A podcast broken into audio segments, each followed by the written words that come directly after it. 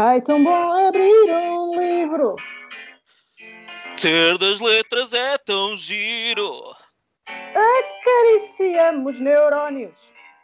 Livrólicos anónimos.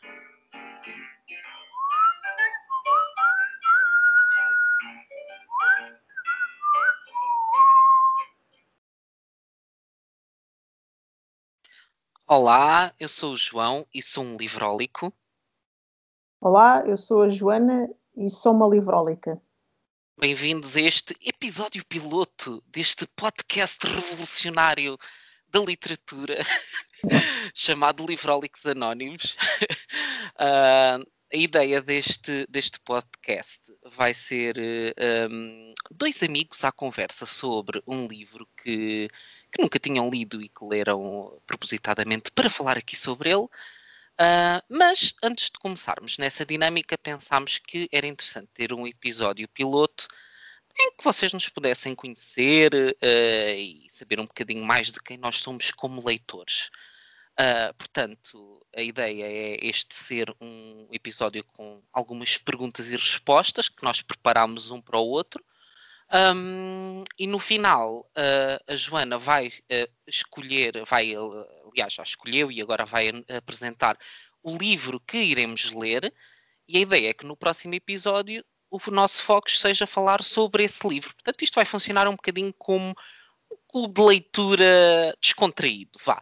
Uh, então, no, sempre no final de cada episódio é escolhido o livro que será o, o tema do próximo episódio. Uh, e portanto, se nos quiserem acompanhar e ler também o livro e depois ouvir a nossa conversa, estão à vontade, mesmo porque os episódios serão mensais, portanto, dará tempo para que quem quiser ler uh, o possa fazer. E pronto, vamos então passar à parte de nos conhecermos melhor, ou de nos conhecerem, porque nós já nos conhecemos bem o outro. E então, como vos disse, preparámos aqui algumas perguntinhas um para o outro. E, Joana, queres começar então as hostilidades? Deixa-me só aclarar a garganta, desculpa. Sim, então vamos começar as hostilidades. Vou já tirar com a primeira pergunta. Sim. O que é que encontras nos livros que não encontras no teu dia a dia? um, uma boa pergunta. Um, encontro nos livros um, paz e sossego, sobretudo. Oh. Acho que para mim os livros são um bocadinho como um, um refúgio e são uma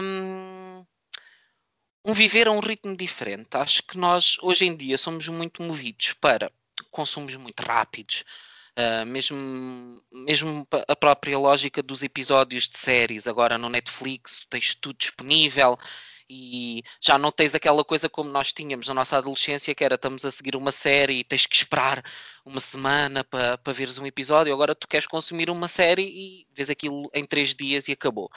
Um, a mesma coisa, mesmo com música, o consumo de música tornou-se muito imediato e muito.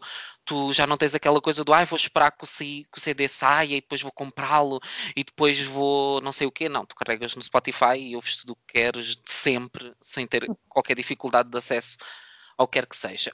E eu acho que, para mim, ler o livro requer um ritmo.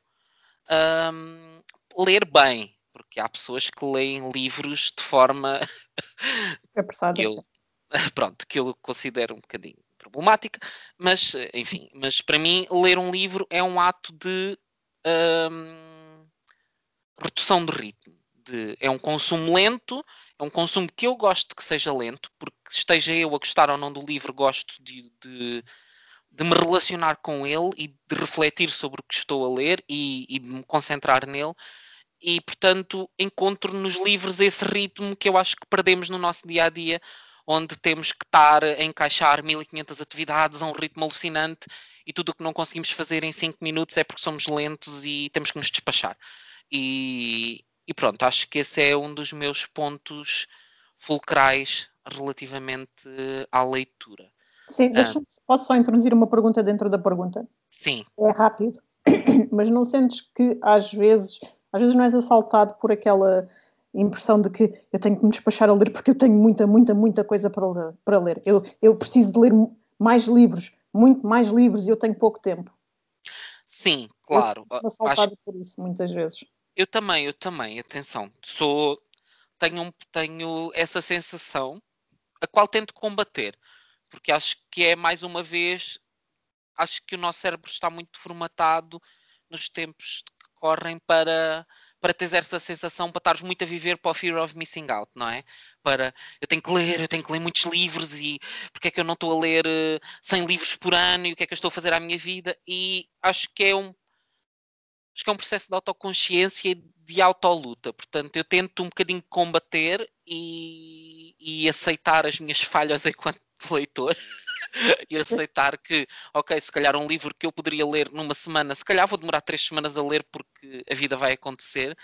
Um, mas uh, eu lido bem com os meus fracassos. Eu sou um fracassado uh, resignado.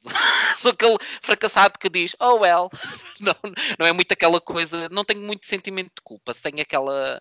aquela é, é vida.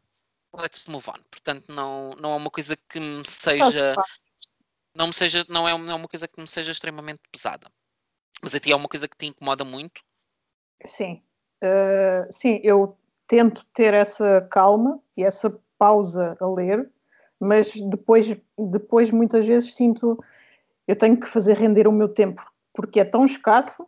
Eu sinto que o meu tempo para ler, apesar de eu ser uma pessoa que lê bastante, sinto que o meu tempo para ler é tão escasso que eu preciso de o aproveitar cada vez melhor e que é que tenho uma lista infindável de coisas que quero ler. E às vezes estou nessa. Às vezes sinto que não consigo ler tão pausadamente quanto devia. Ou seja, às vezes sinto que se calhar leio uma ou duas frases que penso: espera, eu devia ter tentado compreender aquilo ainda melhor para ver se não é só assim uma impressão rápida e se eu estou mesmo a compreender aquilo que eu estou a ler e passo à frente porque sinto eu, eu não posso perder tempo. E às vezes para mim é um bocadinho. Pronto, é, é uma batalha. Uhum. E hum, que, que, dicas é que tu costumas utilizar, que truques para rentabilizares o teu tempo de leitura? Um, há momentos. É, é a tua pergunta já. É uma pergunta, sim. Okay. Isto, pronto, está a ser um sistema de perguntas um bocadinho em cadeia, vá. É a tua pergunta oficial, sim. Uh, o que é que eu faço para conseguir rentabilizar? Sim. É, eu leio muito nos entretantos, ou seja, pronto, agora estamos em pandemia, mas eh, eu não utilizo tanto os transportes públicos quanto, tanto quanto no tempo normal, mas leio muito nos transportes públicos, leio muito quando estou em trânsito para, para qualquer coisa, quando estou à espera de qualquer coisa. Um, às vezes também leio à noite, na cama, se bem que eu acho que não é o lugar onde eu leio mais. Uhum. Eh, eu acho que é, e, e, neste momento de pandemia em que tenho estado a trabalhar mais em casa, por acaso é uma das coisas que eu sinto mais falta é daqueles meus momentos uh, que estou só comigo, a ir para qualquer lado e aproveito muito esses tempos para ler. Eu, no meu caso, eu, por exemplo, eu leio muito na cama, mas comecei a notar numa certa altura que isso era QB um problema, porque uh, estando muito cansado na generalidade dos dias, ler na cama a pessoa sabe que não vai ler durante muito tempo. E é. então eu este ano comecei um bocadinho a tentar uh, enganar esse sistema. E então o que é que eu comecei a fazer? Que nem sempre faço, mas que tento fazer, que é é uma coisa que parece muito estranha, mas é ler à secretária. Portanto, eu começo, tenho um uhum. bocadinho o ritual, tento fazer ir primeiro para a secretária e estar ali sentado a ler, porque assim sinto que estou mais desperto, e depois, quando chego ali a um determinado nível, passo então para a cama e já vou naquela fase final do embalo, em que começo depois a ficar com sono e, e, assim sucessivamente. Eu lia muito, muito, muito, muito na casa de banho. Ah, pronto, eu ia perguntar se íamos admitir que lemos na casa de banho. É um eu, eu, eu, admito, eu sou um, um leitor de casa de banho assumido, mas os ah. telemóveis deram cabo da leitura na casa de banho. Porque o telemóvel e os vídeos do YouTube transformaram-se no melhor amigo da casa de banho e portanto, às vezes ainda me vou tentando disciplinar e às vezes quando vou à casa de banho digo não, não vou levar o telemóvel, vou levar um livro. Uh, mas é uma luta. E, e digo que acho que me prejudicou ritmos de leitura. Porque eu lia muito mais quando, quando lia sempre na casa de banho do que atualmente. Acho que de facto foi uma coisa que me prejudicou um bocadinho o, o ritmo de leitura. Mas pronto. É, é um dos grandes problemas de, das redes sociais, não é só a desinformação e, e, as fake news e isso tudo, não é? É o tempo de leitura que roubou uh, no momento de casa de banho. Eu diria, acho que é um dos grandes flagelos. Sim. É um dos grandes flagelos da sociedade moderna. Devolva-nos o nosso tempo de leitura na casa de banho. Queremos é de volta. É verdade. Pronto. E então, queres-me fazer uma nova pergunta? Sim, então aqui vai a minha segunda pergunta. Okay. Uh, qual foi o primeiro romance que te lembras de ter lido na vida? Portanto, não é o primeiro livro, é o primeiro livro mais a sério. O assim. primeiro livro mais a sério? O primeiro romance, vá, sim. O primeiro. Aí é uma boa pergunta. Eu tenho muito má memória. Um primeiro livro mais a sério é possível que tenha sido. É possível que tenha sido A Casa dos Espíritos. Uhum. Eu tive uma sequência, uh, o meu início, pronto, eu enquanto leitor, na, na, eu era muito, gostava muito de, de, uma aventura e desse tipo de livros. Sim. Um, quando comecei a tentar ler literatura mais a sério, foi um bocadinho às apalpadelas. Portanto, eu, eu não tenho a certeza se assim, a minha primeira, a primeira leitura que eu li e que gostei, de facto, foi A Casa dos Espíritos. Foi o primeiro romance que eu disse: Isto é Sim, poderoso. Poderoso, gostei. E continua a ser um dos favoritos da, da vida. E li outras vezes, para além dessa, e gostei sempre. Já há muitos anos que não leio. Eu acho que a última vez que li A Casa dos Espíritos já deve ter sido há mais de 10 anos. E por acaso gostava de voltar a ler para ter um, uma perspectiva de como é que o meu hum. leitor de hoje uh, olha para aquele livro. Um, mas tive muitas experiências de, assim, de início com coisas manhosas, uh, nomeadamente naquela altura, Paulo Coelho era um deus. Eu, eu li, fui de uma vez a, a, ao Jumbo, sim, comprei livros no Jumbo, uh, e comprei, lembro-me bem que comprei O Ano da Morte de Ricardo Reis e o Verónica Decide Morrer. que são dois livros que é pronto, estão em espectros muito opostos. Curiosamente, detestei o Anda Morta Ricardo Reis e continua a ser um, um, ódio de estimação até hoje em dia, apesar de eu adorar Saramago. Também não gostei do Verónica Decide Morrer. Aquilo ah, foi de facto. Qual deles gostaste mais? Ui! Confessa.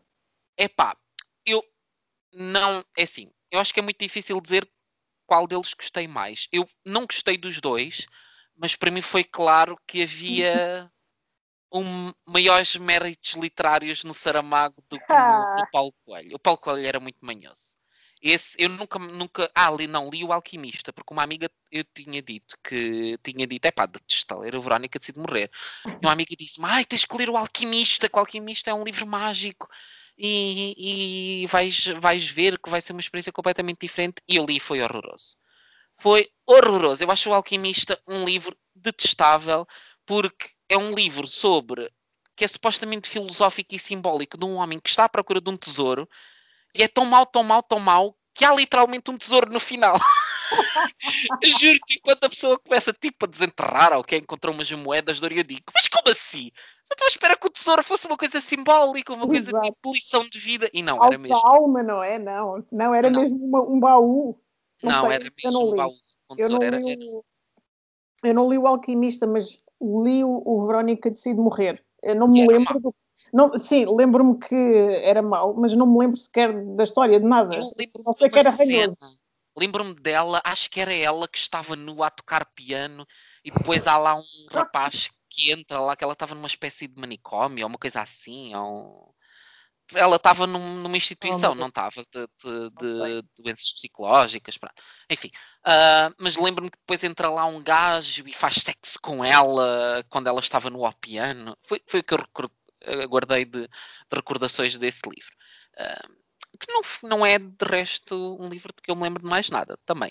Tive outra experiência nessa altura com uma autora que já é diria considerada uma autora boa, diria que pronto, que é se calhar uh, uh, estar a esticar a corda. Mas na altura, tendo eu gostado muito de Isabela Allende, alguém me disse: ah, tens que ler Laura Esquivel. Laura Esquivel vai mudar a tua vida. Sim, e eu pensei. É o, de, é o de Como Água para Chocolate? Sim, é eu não vi como, algo, como água para chocolate. Eu vi o filme, por acaso, e ok, sim.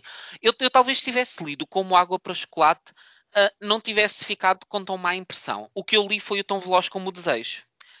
E hum. foi horrendo. É foi... Para, já estamos atrás, estamos aqui para trachar, não é? Já estamos aqui. É horrível! Gostei muito da Isabela Allende, da Casa do Espírito, mas de facto, Laura Esquivel, Estou Veloz como um Desejo, eu acabei aquilo. É que aqueles livros tu terminas e dizes mesmo. Porquê? Que é esta? que foi isto? foi, foi que senti-me quase indignado. Foi. E nunca mais li nada de Laura Esquivel. Foi mesmo daquelas coisas do não, não vou querer. Isto não é para mim. Não, mas ah, é interessante que tenhas eh, pronto, iniciado a tua carreira de leitor com experiências tão traumáticas e depois já volta completamente, não é? é positivo. Sim. Sim. acho que me ajudou, mas eu costumo dizer isso muitas vezes. Eu acho que as pessoas, especialmente quando têm canais de, de booktube ou as pessoas que estão no, no bookstagram, têm muito aquela coisa de às vezes terem pudor de falar mal de livros. Uhum. Um, e eu, a minha posição sempre foi que os livros que tu não gostas também te definem como leitor e por isso nós não devemos ter medo nem receio de dizer é pá, li e odiei. Um, acho que são, são coisas que acontecem, fazem parte da tua experiência como leitor e que te definem também. Eu considero que as leituras que eu fiz que eu não gostei, se calhar foram tão importantes para o meu amadurecimento como leitor como as leituras que eu gostei. Um, e portanto não tenho essa coisa de há, por exemplo, as pessoas, há muitas pessoas que só leem livros que acham que vão adorar. Eu leio livros quero ter a experiência de ler. Embora alguns eu, eu quase que adivinho que não vá gostar deles. Uh, porque é mesmo uma experiência de te pôr à prova. E já me aconteceu livros que eu achei de é pá, isto não vai ser para mim. Uh, depois correrem bem. E livros que eu achava que ia adorar, odiar completamente. Então acho que também questionar um bocadinho aquilo que nós definimos como o que é o nosso tipo de literatura e, e fecharmos naquela caixa do eu só leio isto. Claro, não estou a falar de ler Margarida Rebelo Pinto, nem, pronto, Raul Minhalma. Pronto, não precisamos de ir tão longe para nos pormos à prova. Mas acho que, que é um exercício interessante como leitor. E, e isso vem exatamente a propósito de uma das perguntas que eu tinha aqui para ti. E continuando no tema do trachar, que era exatamente quais foram as piores coisas que tu leste da tua vida? É, só para te informar que também tinha aqui essa pergunta para ti. Portanto, é, isto é uma tendência, não é? É para ir para o mal. É incrível. Então tu podes dizer os teus e eu posso dizer os meus, porque sim, eu ainda tenho mais livros que odiei na vida. Ai, meu Deus. Uh, não sei, tenho que pensar. Incrivelmente tenho que pensar. Uh, as piores leituras. Queres que eu diga primeiro as minhas para te ajudarem quando vais pensando? Talvez, talvez. então, vou... Falei coisas espetaculares. Falei coisas espetaculares. Eu tive algumas experiências medonhas. Uma das piores foi o Eurico Presbítero, do, do Alexandre Herculano, que foi mau, mas mau. Foi uma experiência de leitura horrorosa. Mas não foste obrigado a ler isso na escola, pois não? Não, não, não, não, não. Foi li por minha, por minha vontade. Não gostei mesmo nada, achei. E eu até gosto de.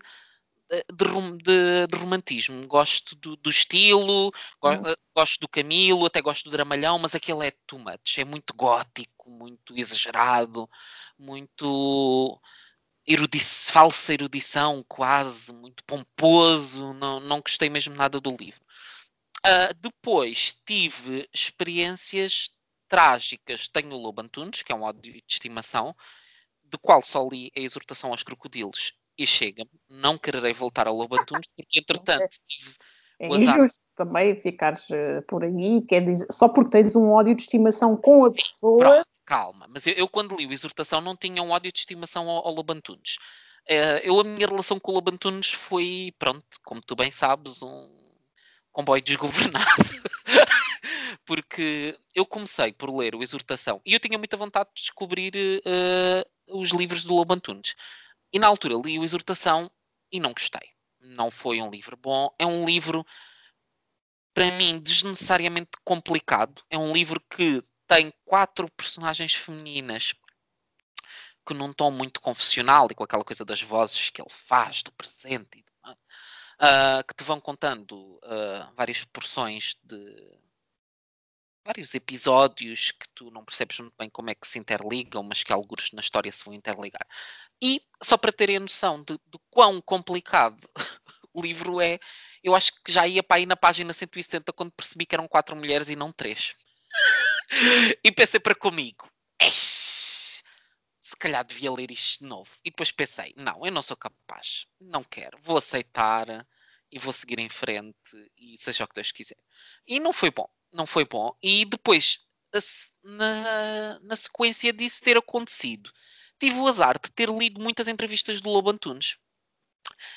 E foi uma coisa que me criou imensos anticorpos relativamente ao Lobo Antunes. E portanto, eu acho que hoje em dia eu dificilmente seria capaz de ler um livro do Lobo Antunes que não fosse manchado pela opinião que eu tenho sobre ele. Um, porque tenho mesmo sentimentos muito, muito negativos sobre ele. Muito, é uma coisa muito pessoal, não é tipo. Não é uma coisa do ah, ele fez algo de mal. Não, é mesmo. É uma coisa muito pessoal. E então, se eu tivesse gostado do Exortação aos Crocodilos, um, eu teria possivelmente dado, apesar de, destes meus maus fígados com ele, teria provavelmente dado uma segunda oportunidade aliando as duas coisas, pensei: hum, isto não é um autor para mim, vou seguir em frente. E, e portanto acabei por nunca mais querer eh, ler Lobantunes, nunca mais comprei nada de Lobantunes. Aliás, dei-te um livro que tinha por ler de Lobantunes, disse: Eu não quero isto na minha, na minha biblioteca, não quero, Sim. isto traz mal. Não, eu, o, único, o único que li do, do Lobantunes foi A Morte de Carlos Gardel, uhum. e eu, eu gostei, também tem aquela sucessão de vozes, não diria que é difícil de, de, de, de compreender quem é que está a falar e, de seguir a sequência da história, mas eu tenho, eu tenho a sensação que outros livros que eu vá ler de Lobo Antunes têm muito este estilo marcado de, das vozes intercaladas. Tenho a sensação que vou encontrar sempre muito do mesmo. Mas Isso pode estar cansativo, não é? Como leitor. Sim, ou seja, eu duvido que vá ler vários livros do Lobo Antunes de seguida. Pronto vou voltar a ler, uh, mas tenho a ideia que, que vai ser um estilo muito marcado. Sim. Pronto. Então e já, já estás pronta para falar de, dos teus ódios? Uh, pronto. Não, lá está, não sei se tenho propriamente ódios, ou pelo menos não me estou a lembrar deles. Lembro-me de um livro que li do, do, do Thomas Pynchon, que é o, o V. Ah, sim. É, não, não, não sei classificar aquele objeto, sou sincera. É, não, não faço ideia do que é que aconteceu ali. Uh, por isso foi. Lembro-me dessa experiência em particular como tendo sido mesmo muito estranha. Uh, pronto, é, é, o livro que de momento me ocorre assim. Eu sei que se calhar. Mas é um estranho em mau ou é só estranho de não, não consigo dizer que é mau, porque havia partes que eu li e pensei hum, isto é bastante interessante o que ele está a dizer e está bem escrito, mas eh, todo, todo, todo o significado da, da, daquela história simplesmente eu, eu, não consegui acompanhar nem consegui perceber. Portanto, para mim é, é não sei, é uma espécie de enigma. Tu também não ficaste mega fã da Clarice, pois não, da Clarice Lispector. Tirando da pessoa em si, que todos nós adoramos, não é? Aquele seu. Sim, uh, mas pode ser que tenha sido o livro que eu li. Ok. Porque agora não me lembro o nome também. Isto, uh, foi. Eu acho que foi um dos do início. Eu nem sequer sei onde é que está o livro, eu acho que não o tenho aqui na, nesta estante. Não era o da, o da estrela? Eu sei que havia estrelas, sim, portanto é capaz de ser, mas é assim que se chama? É o da Hora estrela. da Estrela. É capaz de ser. Também já foi há uns anos valentes. Eu acho que sim, que foi Hora da Estrela, sim. Sei que, fico, que não fiquei deslumbrada, mas também não posso dizer que, que, tenha odiado o livro. Ou seja, se calhar tinha uma expectativa face à Clarice Lispector que não se concretizou, Sim.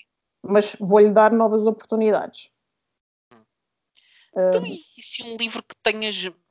Não houve assim tipo nada que tu tenhas lido e digas. "Psh, Como é que se Houve. gastou papel a imprimir isto? Houve, tenho a certeza, mas como agora não me estou a lembrar, e assim, assim que desligarmos, o podcast, eu vou, eu vou. Ah, é verdade, como é que eu me posso esquecer daquele filho da mãe que. Pronto, enfim. eh, Sim, jovens autores portugueses, não? Jovens autores. E um que tenha sido particularmente mau. Pronto, eu li. O, houve um relativamente recente que li, que foi um livro do, de um prémio Leia, que é o, o Nuno Camarneiro, que é o de- acho que era o Debaixo de Algum Céu. Ok.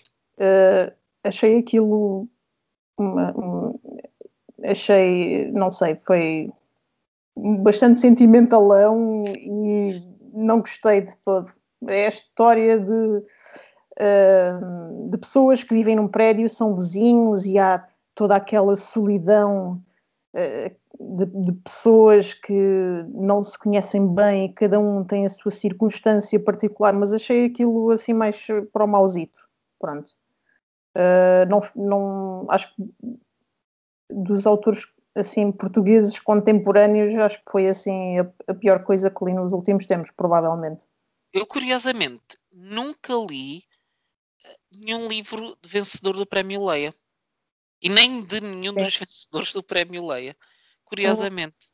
Eh, Eu li li do pronto, há um eu acho que o, o, o que ficou mais famoso, eu nunca sei dizer o nome dele por ordem, porque ele tem três nomes próprios. Eu Sim. nunca sei se é João Pedro Ricardo, se é João Ricardo Pedro. Às vezes estou a pensar no nome dele e só me vem João Pedro Jorge, que é completamente. Pronto.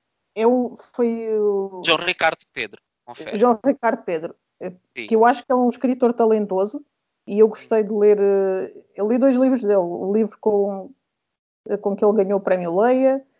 ehm, que, pronto, ele também tem assim títulos compridos e eu hoje estou com um bocadinho de amnésia, eu peço desculpa.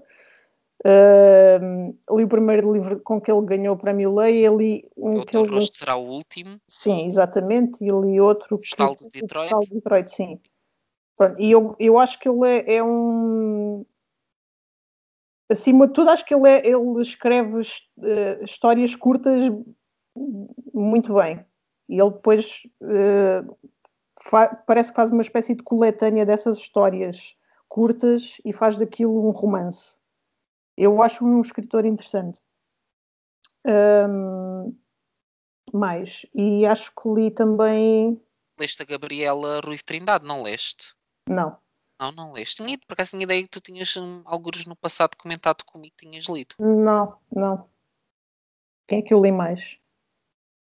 Li o meu irmão, acho eu, do. Do Afonso Reis Cabral. Sim. Eh, gostei, mas não gostei tanto quanto o do João Pedro Ricardo. Uhum. João Ricardo Pedro. Ricardo Pedro. Ricardo João Pedro. Ricardo Pedro. Eu, por acaso, o do Afonso Reis Cabral eh, era um dos que eu tinha curiosidade de ler, embora tema que não vá gostar.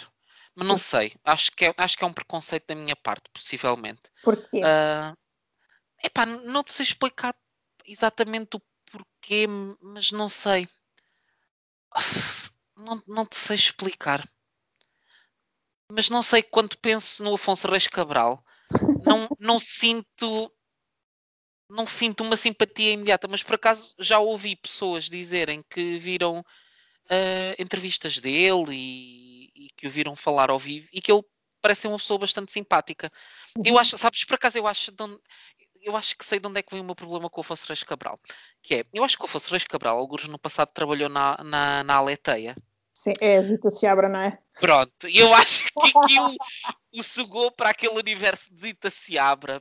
Zita Seabra que escreveu em tempos, eu não sei como é que isto não foi um escândalo. A Zita Seabra tem um livro que escreveu algures hum, sobre questões religiosas que se chamava Auto de Fé. Que é uma coisa que eu acho do mau gosto tão atroz, de tipo, como é que ninguém disse, epá, acho que é dela, eu não estou a fazer confusão, põe não, tem que ser dela, auto de fé, Zita Seabra, tem que ah, ser. Eu acredito que isso tenha acontecido, porque tendo em conta a pessoa em causa, não é? Sim, sim. Já vamos começar este. Estás a googlar, não é? Neste Estamos, vamos já começar este, este podcast já a semear inimizades, não é? Está a dona Zita, sim senhora. Zita, auto de fé, a igreja na Inquisição da opinião pública. É, é, é, é tipo, a Inquisição não foi assim tão má. É o que é mau, é o que se faz à igreja na opinião pública. Isso é que magoa, não são as chamas. Isso é que é uma verdadeira Inquisição. É, Zita Seabra entrevista Padre Gonçalo Porto Carreiro de Almada. É, pronto, só aqui um parênteses, é um senhor que escreve no Observador e que já escreveu precisamente que a Inquisição não foi uma coisa assim tão má. Pronto, portanto, é Acho isto. Okay. Portanto, a Zita Seabra passou de uma resistente contra a ditadura para uma pessoa que diz: é pá, se calhar a Inquisição até Vamos tinha coisas, as coisas. Vamos lá ver bem as coisas. Por isto em perspectiva. o que okay. me leva, por acaso, a uma pergunta que tenho aqui para ti que acho que entra aqui neste, nestes âmbitos que estamos a falar, que é, como nós bem sabemos, está muito em voga nos dias que correm a cultura do cancelamento. a sério? Vamos por aí? Só para, para, te perguntar o que é que tu achas, qual é a tua posição sobre a cultura do cancelamento? Ou seja, hum, descobrir que alguma coisa negativa sobre um escritor ou um escritor uh, diz algo que é uh, relativamente chocante, pronto, também dependerá do grau, não é? Mas para ti é um motivo para dizer nunca na vida vou ler isto e acho que ninguém devia ler isto, ou pões as coisas numa perspectiva diferente? Uh, não, eu sou um bocadinho contra a cultura de cancelamento.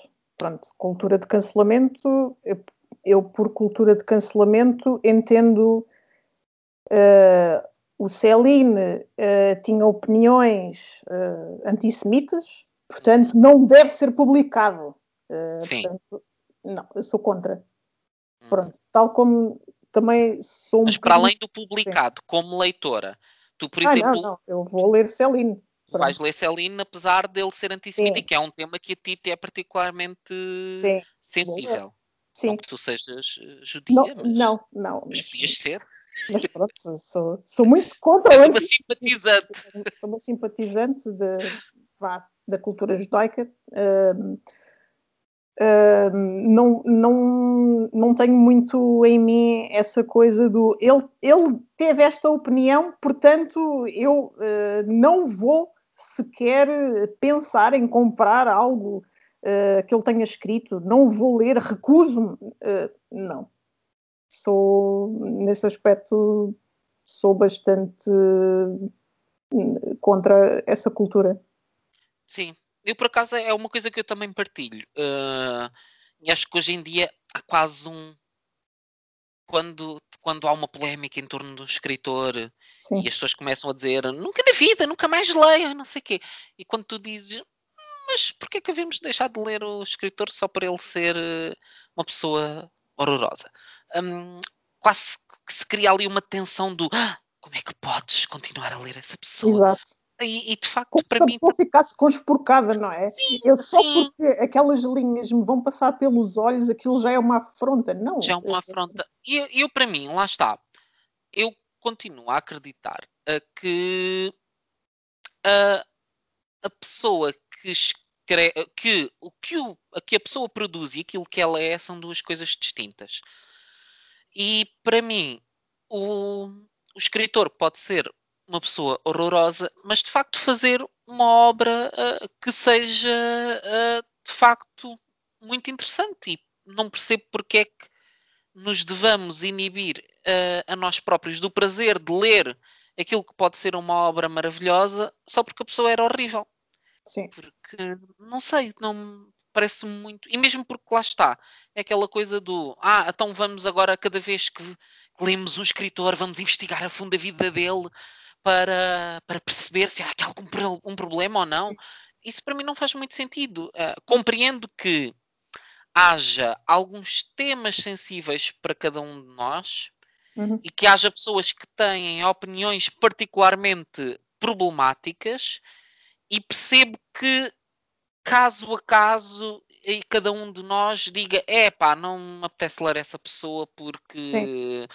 tenho demasiados maus sentimentos em relação a ela para, para conseguir ler algo, mas sem uma carga de quase ficar indignado por outras pessoas não o fazerem também e sem haver aquele julgamento de ai, estás a ler essa pessoa que é horrível e que tem esta opinião e aquela.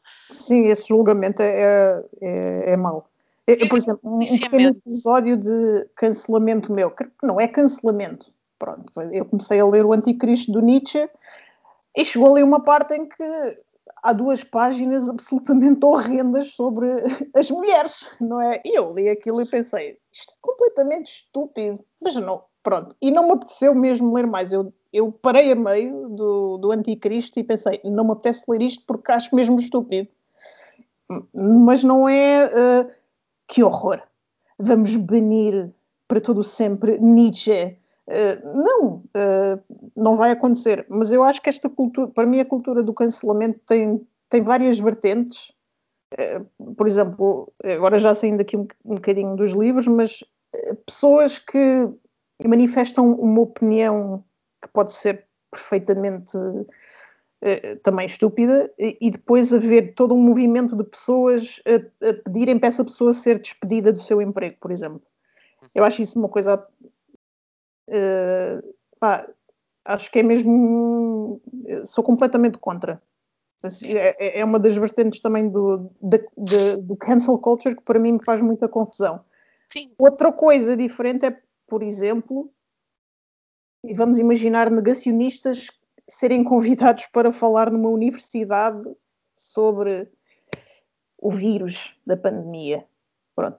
Eu acho que isso é um cance... É, eu não consigo colocar bem esse tipo de cancelamento nestes outros cancelamentos que estamos a falar. Mas, ou seja, não sei se estás a compreender o que eu estou a dizer. Acho que são, são coisas diferentes. É um tipo de Sim. cancelamento diferente. Eu, aí eu tendo a ser a favor do cancelamento. Ou seja, tendo Sim. a ser a favor de, por favor, universidades, não, não convidem negacionistas Sim. para falar como Sim, se fosse uma coisa uh, que estivesse a par com a ciência. Sim, com sim, sim, sim, sim. Acho que lá está, acho que, que, é isso que tu estás a dizer, acho que tem a ver nesse caso com uh, quando tu pensas numa universidade, pensas num órgão tendencialmente idóneo e que uh, estimula o pensamento crítico, e de facto, quando tu colocas negacionistas uh, ao mesmo nível de não negacionistas, o que a universidade está a fazê-lo, quer queira, quer não, é uh, legitimar aquela opinião e a dizer, não, esta opinião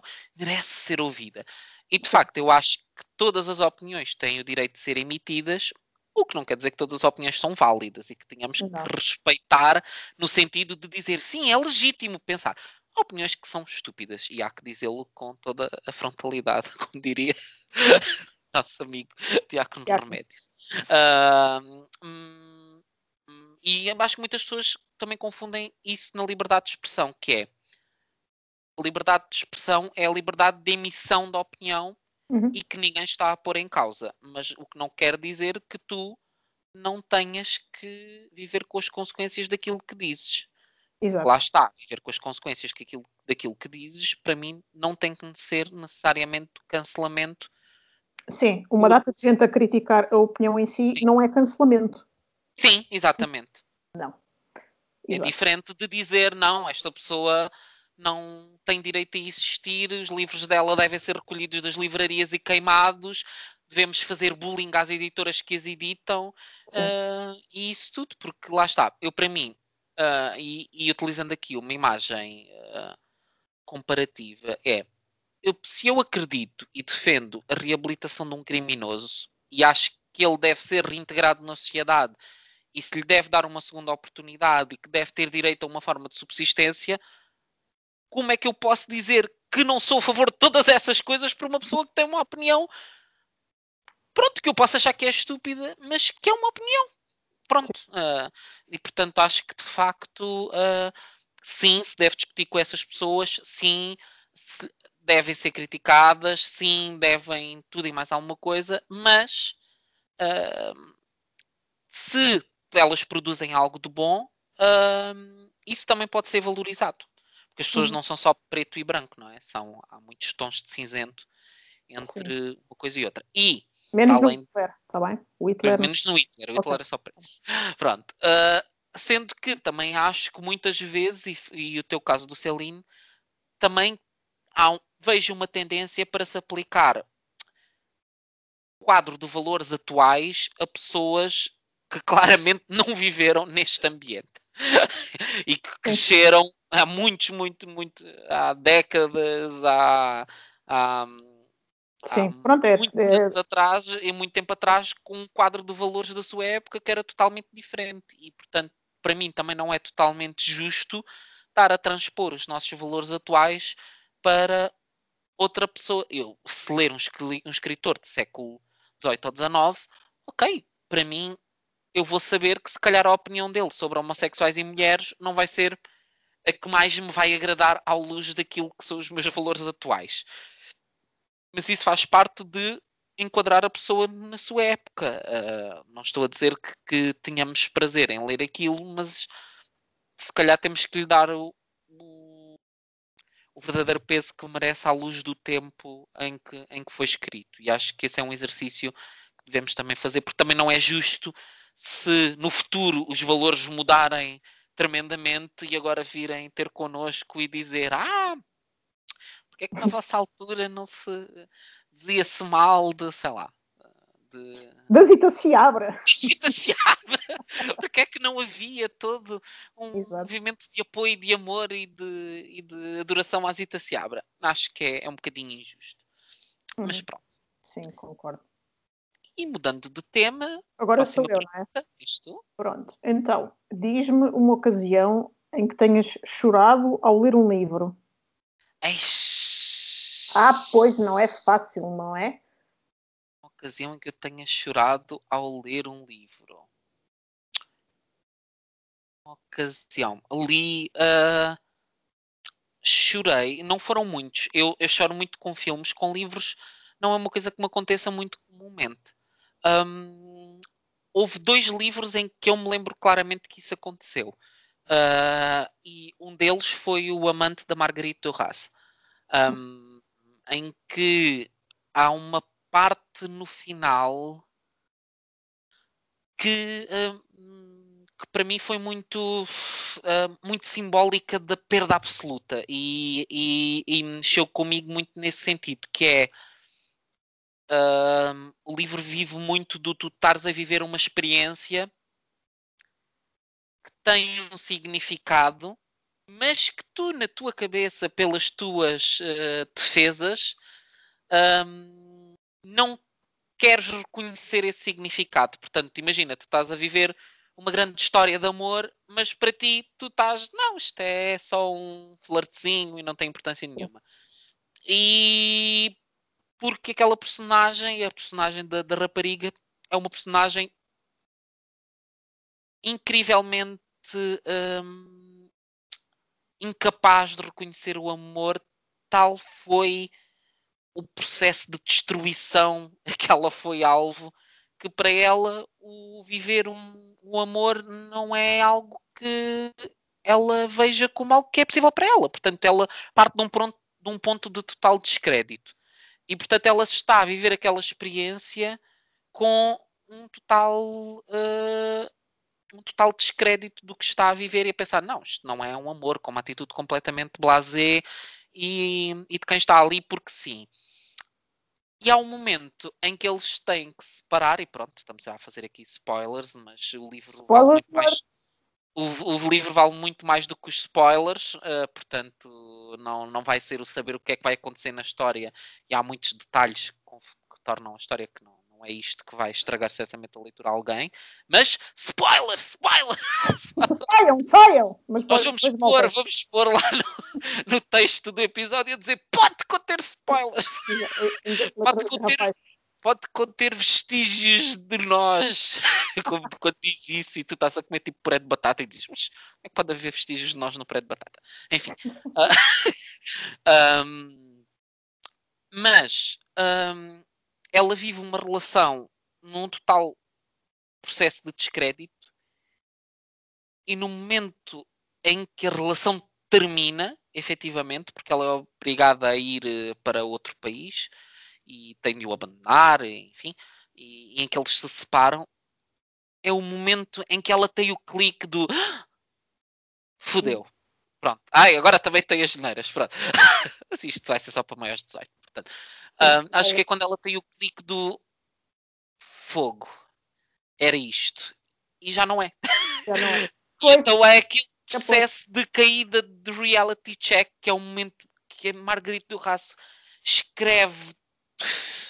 É, é, tão bonito a forma como ela o faz, porque ela basicamente é, ela está a ir, a ir embora num, num grande navio e o que, o que ela vê dele é o carro, que é uma figura muito icónica que o representa em todo o livro, é o carro. E, então ela vê o carro e vai se afastando e vai cada vez vendo menos o carro até que o carro deixa de ser completamente visível e deixa sequer de ser um ponto.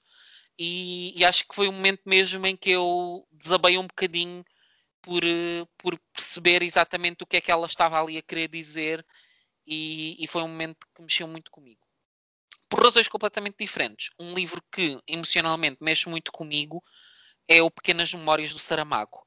Um, porque fala, é um livro muito focado na, na infância do Saramago e muito nas primeira, na primeira parte uh, centrado na figura dos avós do Saramago, e a voz é um tema sensível para mim.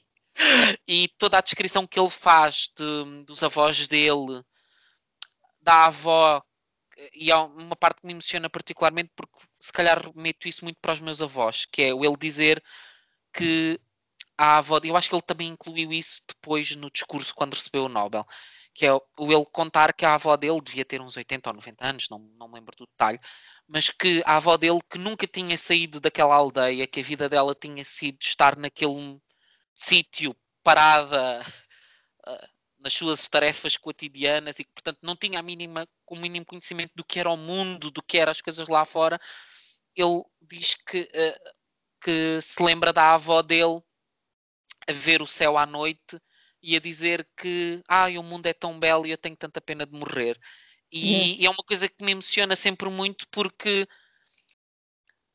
porque é tão ingênuo, mas ao mesmo tempo é tão genuíno e eu percebo tão bem o que é que ela quer dizer e ainda tenho mais.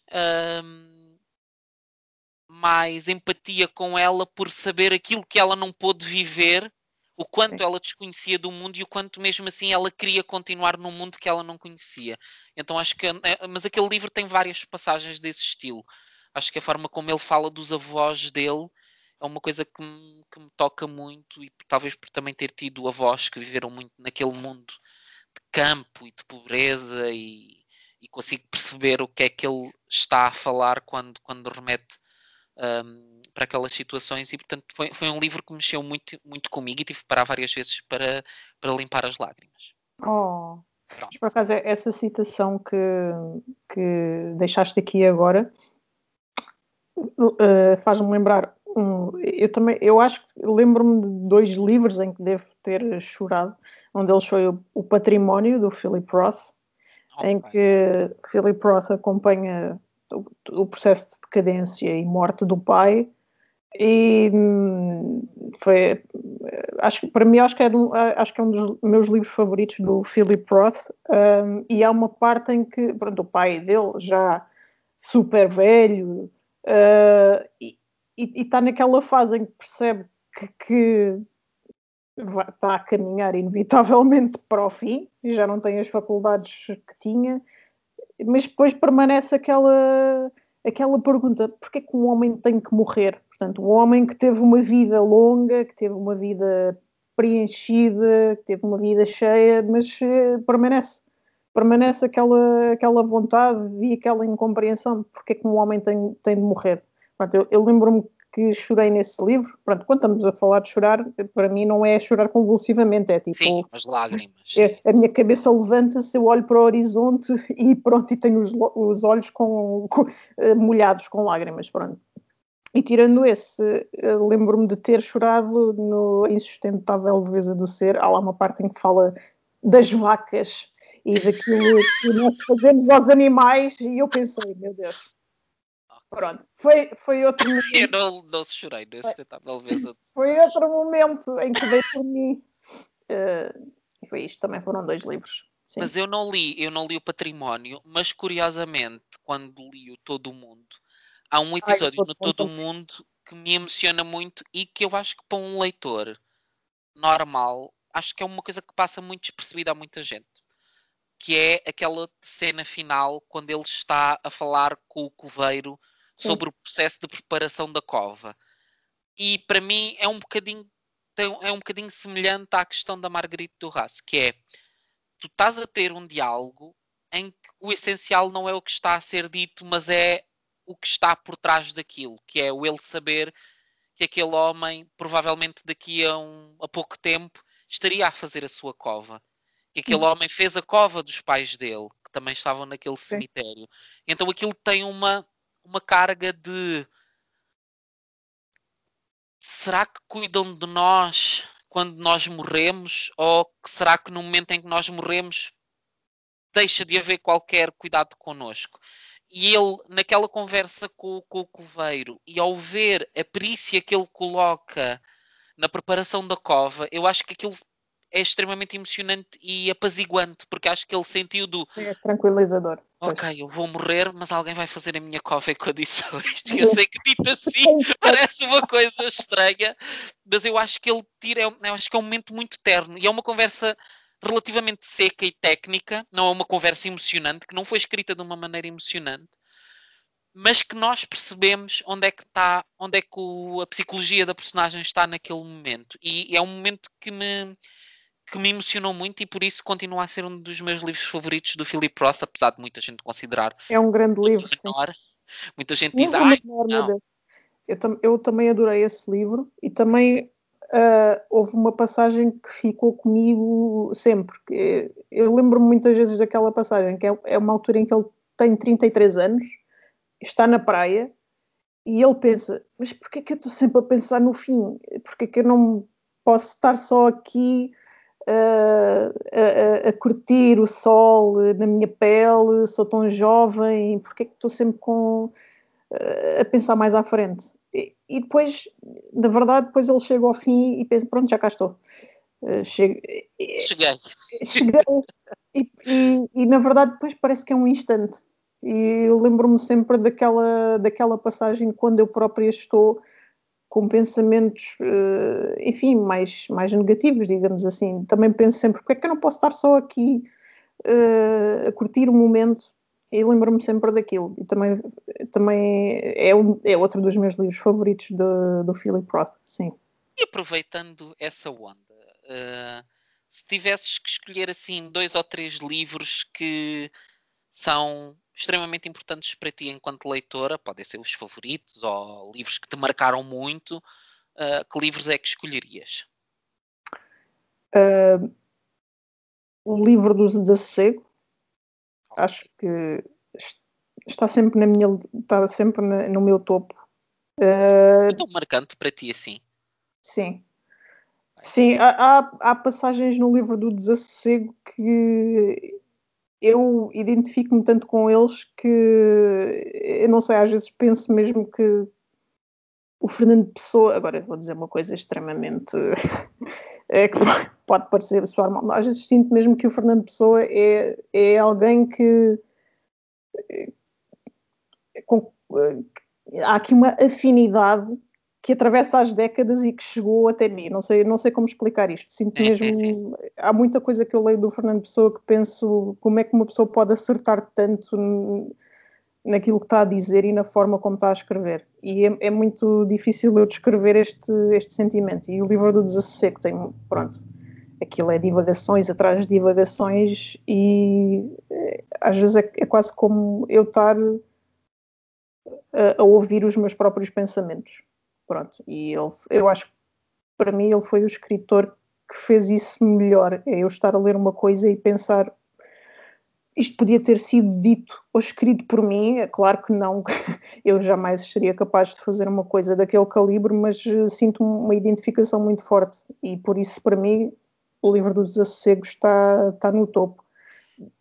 Pronto, depois consigo me lembrar, sei lá, da Montanha Mágica do, do Thomas Mann, mais recentemente um livro que eu acho que tu também leste e que gostaste, que foi o Jogo da Cabra Cega, do José Régio, para mim ah, foi, sim, sim, foi uma sim, surpresa absoluta. Eu li o livro, adorei e, e para mim foi completamente inesperado. Eu jamais esperaria ler um, um romance do José Régio e pensar ah, onde é que eu andei estes anos todos. Sim, e o José é... Régio, que lá está, e muitas vezes jogando com a questão das expectativas, acho que as pessoas quando, quando falam no Régio e se conhecem pouco, vá, superficialmente alguma coisa da sua poesia, começam a pensar, ah, José Régio é uma pessoa, é um católico, que uh, uma pessoa de interior, que vai ter um espírito tacanho e que vai quadradão. ser um escritor uh, quadradão, e depois tu lês o jogo da cabra cega e não é nada disso. E é de facto uma experiência. Eu acho que eu gostei muito, gostei um bocadinho menos do que tu, porque eu acho que há ali umas partes em que ele se arrasta um bocadinho.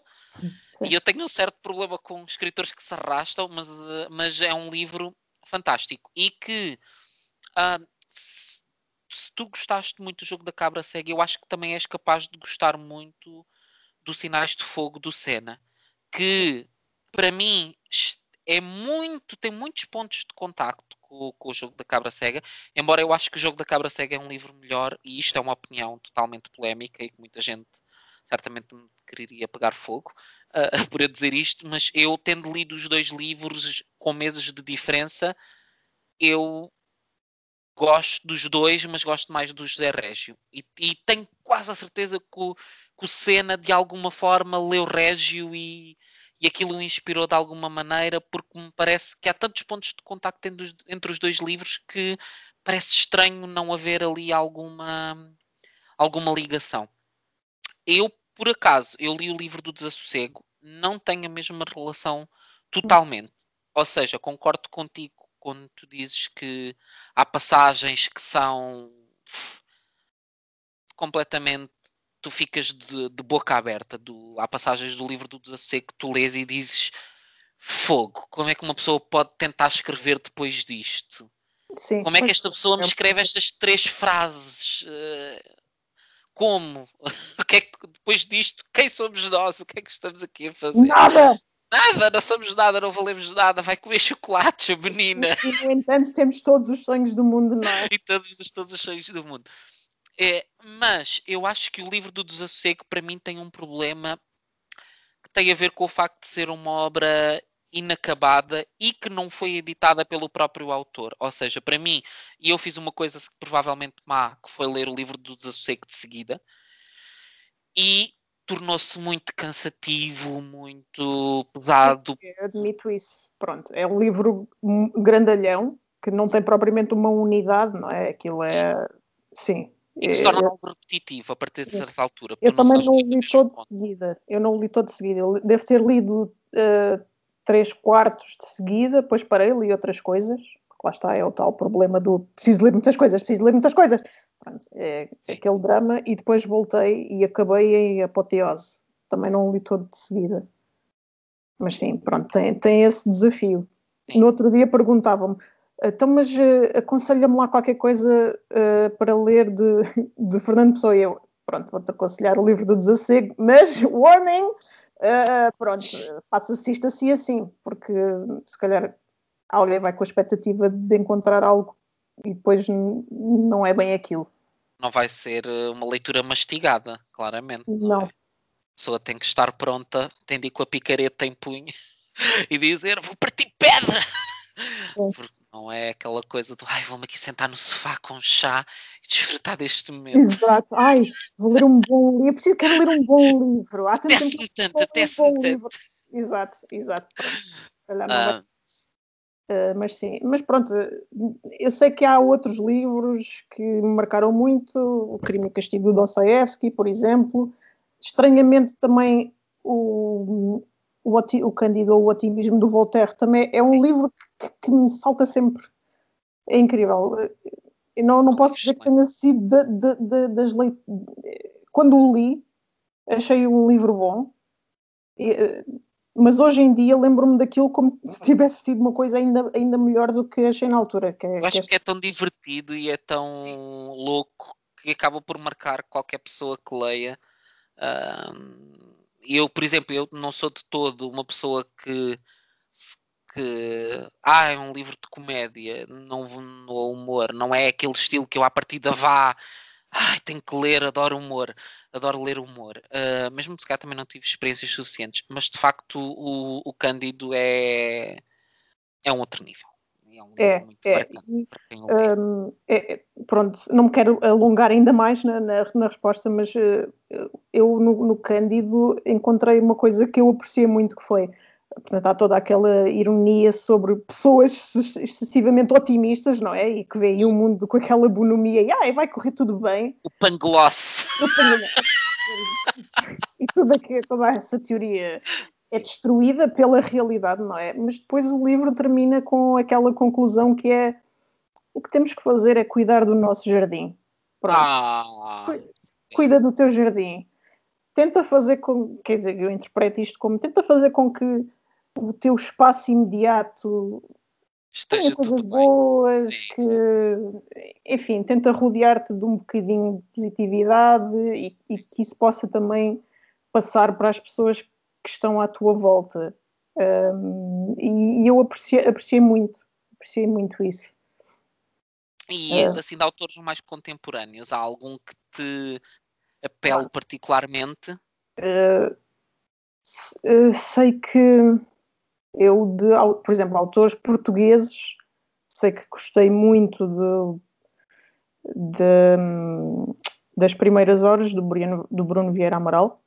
Gostei muito, acho que é mesmo um, um livro que está muito bem escrito e pronto, a temática também acho bastante original uhum. e, e, achei muito interessante aquela aproximação ao, àqueles bairros onde pronto, ele inspirou-se na vida pessoal dele e no, no sítio onde ele cresceu para fazer a, para, para mostrar a realidade daquelas pessoas um, e de uma forma até algo ternurenta, eu, eu diria. Achei, achei, achei, um livro muito bom, assim, dos mais recentes.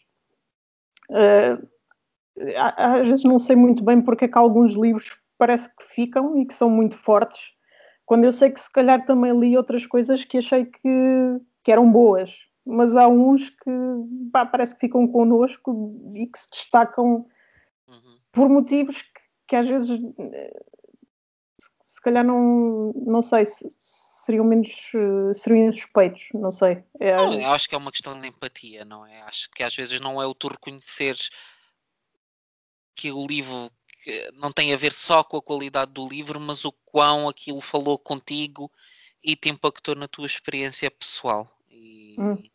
E acho que é diferente do que ler um livro muito bom, mas que não te toca uh, e com o qual não tens pontos de contacto e é só tipo, ah, sim, está muito bem escrito, do que ter um livro que de alguma maneira mexeu com alguma coisa tua e que sentes empatia ou pela experiência que a personagem está a viver ou por, uh, por alguma outra razão te eleva a leitura se calhar para outros níveis que, que um, só um livro muito bom por si só pode não, não elevar.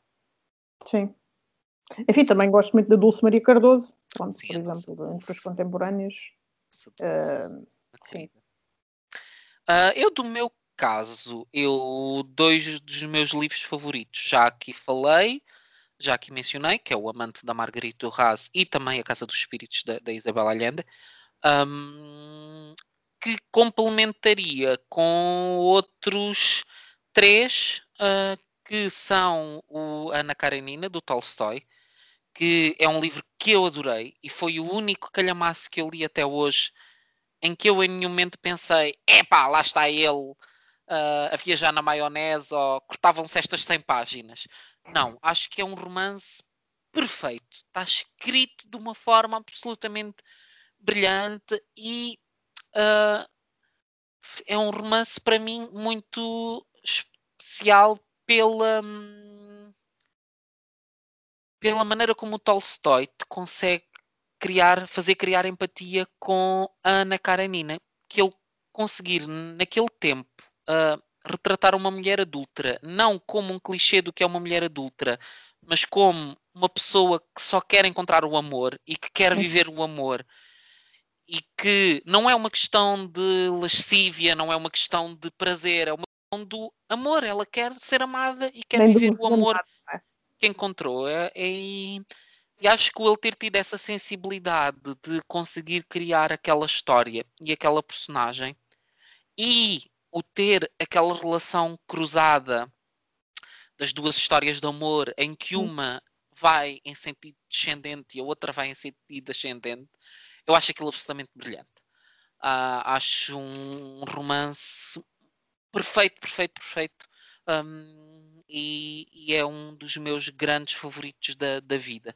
Um, e o outro é o ensaio sobre a cegueira do Saramago, um, que é, é, é, um livro que toca como poucos exatamente no cerne do que é a condição humana. E de como as pessoas são horríveis umas para as outras e do quão frágil exatamente e de quão frágil é o nosso conceito de sociedade e tudo aquilo a que nós um, é que nós que nós damos como adquirido e sagrado. Um, é um livro muito interessante porque te põe exatamente tudo isso perante os teus olhos que, que, que, apesar de partir de uma premissa que é algo fantasiosa, as vivências depois perante essa premissa são bastante concretas e bastante plausíveis. Portanto, não é um livro fantasioso no geral. É, e acho que é muito humano e, e, acho que é um livro absolutamente brilhante e que eu gostei muito e, e que está para mim um, um nível acima dos outros livros que li do Saramago, sendo que alguns eu gostei tanto, um, mas é um, um favorito. O, o, último desses meus favoritos assim da vida um, são, é o Despojo do Dia, do, do Kazuo Ishiguro, que é um livro fantástico sobre a questão do tempo Sim. e sobre o adiar de experiências. E aquela lógica que nós muitas vezes temos na vida do um dia hei de. Exato. Um dia vou tratar destas questões, um dia vou resolver isto. Um pois dia, a pessoa está a entrar tempo. na reforma e pensa: hum, um dia, um dia lá tem tempo, tem tempo. Pronto, e depois há aquele momento tempo. em que a pessoa, pronto, não é? Percebe que se calhar não vai haver tempo. A vida foi. Calhar isto lixou-se tudo. E agora? Como é que vai ser? É uma temática que me é muito querida, essa, a passagem do tempo. também. É, é verdade. Eu tenho, tenho muita curiosidade de ler esse livro também. É um livro muito, muito bom. Eu li em inglês e não é uma coisa que eu faça por norma, como tu sabes, e li a medo, porque pensei, eu acho que foi assim a primeira obra de ficção de grande envergadura em inglês que eu li. Um, porque já li biografias, já tinha lido várias, mas enfim, como não tem tantas questões estilísticas, é, é, é, é mais fácil de ler. Ali tinha medo que pelo estilo literário que pudesse ser um bocadinho mais difícil de apreender. E não, foi uma leitura muito, muito, muito prazerosa. É um livro que tem, para mim, uh, o fator incrível de, não sendo um livro com muitos acontecimentos, que não é, não é um livro de ação, e não há um momento chato no livro, não há um momento em que tu tens, ah, é, pronto, lá está, isto nunca mais acontece nada. Não há momentos parados, o livro é constantemente estás apegado à história e ao que é que vai acontecer e a perceber o, o que é que se passa na cabeça daquela personagem e, e a tentar desmontar aquela seriedade e dureza de mordomo britânico e a perceber a pessoa que está por trás disso tudo. E, portanto, foi, foi uma leitura mesmo muito boa. Tenho muita vontade de ler mais livros do Kazu, que, pelo que eu tenho percebido também de, de conversas com outras pessoas, o Kazu tem uma coisa muito interessante, que é todos os livros dele são muito diferentes uns dos outros, têm premissas completamente diferentes, são estilos completamente diferentes, um, o que me parece muito interessante no escritor, não é? Porque muitas vezes não, tu quando é vais ler, Sim. Quando vais ler uma, um livro de um escritor que já leste, vais com uma expectativa de ah, ok, eu já, já percebi como é que são as regras da casa. E se calhar com o caso do Ishiguro as coisas não são bem assim. E acho que é uma coisa muito interessante para, para um escritor. Muito bem. Pronto, e acho que. Tenho só mais uma pergunta. Ah, ainda mas... tens uma pergunta, está bem. Pronto, Sim, tá. sobrou, mas se não quiseres responder. Não, eu respondo. A pergunta é: se tivesses que ler um livro de autoajuda sem te pagarem por isso, qual seria? Agora diz que eu não conheço livros. Não conheço livros de autoajuda, por acaso. Não. Não, por acaso não acho que não conheço nenhum. Ah, acho aqueles livros do Arte de dizer foda-se. acho isso horror. Sim. Acho um é, Foi uma não. das modas mais lamentáveis. Uh, por acaso é. É? É, Estamos à espera que essa moda se extinga rapidamente, mas deve-se estar a extinguir porque agora há outra moda que são os livros de Auschwitz, não é? Portanto, sim, sim, eu acho que essa. Mas já vai em fase descendente, não é? Não, mas eu acho piada essa, essa questão dos livros de Auschwitz, que é ver as pessoas que durante todos estes anos paparam livros de Auschwitz, agora de repente é ai, já não se pode com livros de Auschwitz. tipo, Exato. ok, sim, tudo o que aconteceu em Auschwitz nos últimos cinco anos não foi um problema, mas de repente tornou-se numa questão premente a que todos temos de aderir. Uh, enfim, acho que também às vezes uh, caímos em exageros. Uh, eu, por exemplo, eu sempre achei estranho romancear Auschwitz, por isso mesmo nunca li livros ou pelo menos romances pouco sérios sobre Auschwitz. Sim. Se for ler coisas sobre Auschwitz, tenho interesse em ler o, o Elie Wiesel, ler o A Noite, ler o, o, um livro do Primo Levi, que não sei se do Primo Levi também é, é Auschwitz ou acesso sobre o Holocausto. Enfim. Uh, se é localizado especificamente em Auschwitz, mas falando de livros do, no, sobre o Holocausto no geral. Mas de facto depois é interessante como as coisas depois mudam, não é? Que é algo que tu sempre fizeste e que cavalgaste a onda e de repente é um bocado, ai não, não, livros sobre Auschwitz é uma coisa, e depois metem-se nesse, nesse saco de livros de Auschwitz relatos de sobreviventes que a pessoa está a condenar o relato de sobrevivente porque acha que é um livro pouco sério sobre Auschwitz, o que ainda exprime duplamente a sua ignorância uh, perante o que está a acontecer, não é? E a sua vontade só de cavalgar uma onda. Portanto, pá, livros de autoajuda não é. Nunca prestei muita atenção. Sinceramente, não é. Não te consigo assim dizer sequer um título de livro de autoajuda. Muito uh, bem. Tirando o segredo, vá, o segredo devo. segredo, ah, mas acho que o segredo é aquele que foi a Esse bomba. Foi o precursor. É? Sim. Foi o percurso, foi a bomba. Uh, eu, eu, sabes, eu não leria o segredo, mas no fundo eu acho que já li o segredo e que todos nós, não mesmo sem ler o segredo, já lemos o segredo. Porque tenho a certeza que é, deve ser daqueles livros que tu lês e dizes pois, pois ah, são aquelas máximas Exato. que a pessoa podia escrever numa parede de casa de banho e que servem para tudo e não servem para nada no geral, não é? Sim, de certo já nos encontramos com pessoas que nos disseram frases que estarão no segredo, não é? Não sei, estou a imaginar. Vá, pense positivo, vá, pronto, tchau, até amanhã, vá, é preciso andar para a frente. Uh, a pessoa não pode é desistir, é continuar. Sim, é, se estás, a pensar, estás com essa atitude, de certeza que as coisas vão correr mal. Pronto. Ou o querer é poder. Eu adoro o querer é poder. O querer é poder para mim é aquela coisa que dá vontade logo, dá um par de estalos à pessoa, dizer não. Querer não é poder. Se houve coisa que eu aprendi na vida é que não basta querer para poder. Não, não. Isso é um facto comprovado. É um facto comprovado. Sim. E pronto, e terminamos assim este módulo de perguntas interessantíssimas.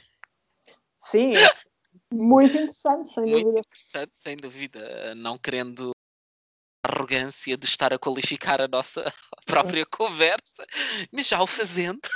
Um, e pronto, vamos àquele momento muito emocionante em que tu vais revelar qual será a nossa primeira leitura. Sendo que, vou, volto a frisar, não sei se eu disse no início, mas se não disse, vou dizer agora, que nós vamos ler sempre livros que nunca nenhum dos dois leu. Portanto, vai ser vamos partir em ponto de igualdade e a ideia é mesmo ver de que forma é que o mesmo livro tocou a dois uh, leitores diferentes. Sim. E portanto, tu escolheste como livro. Então, eu escolhi como primeiro livro. Ai meu Deus. A Estrada do Cormac McCarthy. A quê? A Estrada? A Estrada. Ai, eu percebi a tourada. com a cara de dizer, mas como assim? Ele pensa, pronto, o efeito para ver. Quem? O quê? Quem? O quê? A tourada do A Estrada. Hum, a estrada, curioso. Eh, do Cormac McCarthy escolhi-o por quatro motivos que vou passar a enumerar. Um dos quais é porque é pequeno, de certeza. É, essa é, é, é, é, o segundo ponto. O primeiro ponto é foi porque foste tu que me ofereceste este livro, já ah, foi há alguns anos. Pois, exato, não, não tinha a certeza se te lembravas, mas eh, pronto, eu com isto quero provar-te que eu leio os livros que tu me ofereces. Portanto, vamos, vamos ler a estrada. Eu tenho uma péssima memória. Eu, há uns anos para cá, ah, não tô... me lembro minimamente que livros é que oferecia quem. Às vezes as pessoas disseram, dizem-me, olha, ai, este livro foste tu que me ofereceste. Ou eu digo assim a alguém, ai, estás a ler isto. Ai, que giro. Sim, foste tu que me deste. Eu, ah. Pois. muito má memória. Também, eu, eu acho que já vou tal como há a base de dados para registrar os livros que se comprou, não é? Os livros é, comprados por outras pessoas. Exato. Às vezes é dramático. Mas sim, foste tu que me ofereceste. Uh, a segunda razão é porque é um livro curto, só tem 187 páginas. Uh, pronto, acho que isto é um bom cartão de visita uh, de nós, não é? Não queremos livros grandes, queremos livros curtos. um, ainda não li nada do, do Cormac McCarthy. Hum, acho que está na altura. E por último, é um livro sobre devastação e desesperança, e eu, eu acho isso sempre muito motivante. É isso que nós gostamos, é, não é? Sim, sim. É isso, isso que nos faz salivar a boca enquanto leitores. É ai, desesperança. Hum, ai, desce-me tanto. Desce-me tanto sentar-me num domingo à tarde junto à lareira com um chá a ler sobre desesperança. Sim, eu, eu, eu tenho, eu tenho esse sentimento. Eu tenho também. Pronto, olha. Partir nessa estrada. É uma escolha muito interessante, é um livro que eu tenho muita curiosidade de ler. É um autor que eu também não li e que acho que tem perdido um bocadinho no meio de tantos nomes icónicos da literatura americana. Às vezes acho que, é. que uma carta se tornou um bocadinho naqueles nomes de faz parte da loiça, não é? Da casa. É tipo, ah, é o Cormac McCarthy. Pronto, é nomeado, mas sim, sim, entre uma lista de outros, mas sem o distinguirem uh, especialmente. Uh, e por acaso tenho muita curiosidade em ler o, o Cormac McCarthy, portanto foi uma escolha muito, muito acertada. Isto promete. Isto promete. Olha, também vai ser uma pedrosa. E haverá spoilers. Portanto, ah, sim, é haverá sempre spoilers, portanto.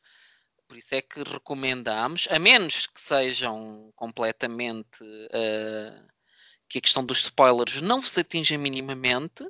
Uhum. Se quiserem ouvir o próximo episódio, leiam, por favor, antes de, de, ouvir o episódio, porque vamos dar spoilers. Vamos falar do livro com tudo o que ele tem direito para ser falado. Podem contar com isso.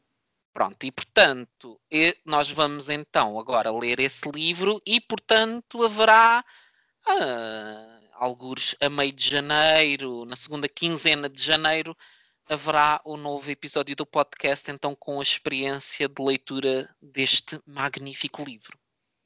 Muito bem. Pronto, e é isto. Esperemos que tenham gostado de ouvir e que voltem se tiverem gostado. Foi um prazer estar aqui à conversa e, e pronto, cá estaremos para o próximo. Beijinhos e abraços. Adeus, beijinhos. Beijinhos.